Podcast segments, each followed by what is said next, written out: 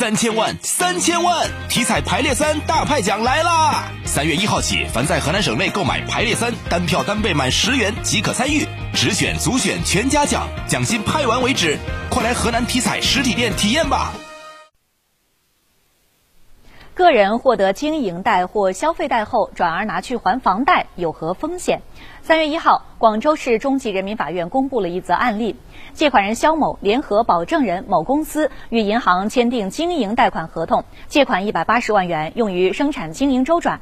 然而，后续银行查证发现，肖某将贷款部分挪用于偿还房贷，且肖某拒绝提供资金用途证明。于是，银行向法院起诉，要求肖某偿还借款。法院二审判决肖某十日内向银行清偿借款本金一百八十万元及罚金。在肖某不履行债务时，银行对肖某提供的抵押房产折价或拍卖、变卖所得的价款享有优先受偿权。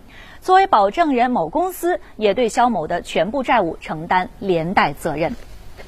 那么，经营贷啊，顾名思义是用于经营活动的贷款。这类贷款呢，一般是提供给中小企业或者是个体工商户，用于经营资金周转、购置经营设备等等。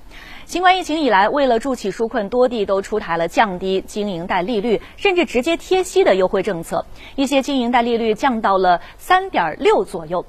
而部分的存量房贷利率呢是在百分之五以上，那么这样相比而言啊，就有小企业主或者是个体工商户就动起了赚利差来薅羊毛这样的歪脑筋。那么除了经营贷，有些人呢也打起了消费贷的主意。在提振消费的大背景下，不少商业银行的消费贷的利率啊已经降到了三字头。由于存在利差，就有人想到了用消费贷去提前还房贷，来少支付一些房贷的利息。不过呢，不论是经营贷还是消费贷，都不属于房贷的范畴。购房者如果说把它转用于偿还房贷，本身就是违规的。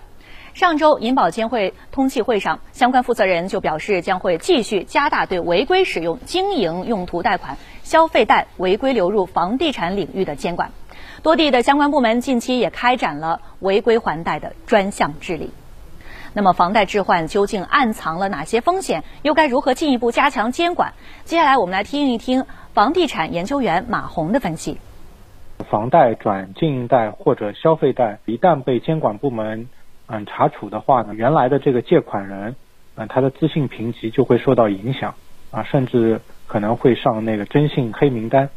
那如果借款人未来还有像银行啊或者其他金融机构有借贷需求的话，有有可能就会受到很大的影响。虽然利息这一块会减少，但是每一期的这个还贷还本的这个总的这个压力是可能会增加的啊，因为房贷它的年限一般比较长，但是这个经营贷啊、消费贷都是短期的，所以它会导致你的短期的这个还本的这个压力会很大。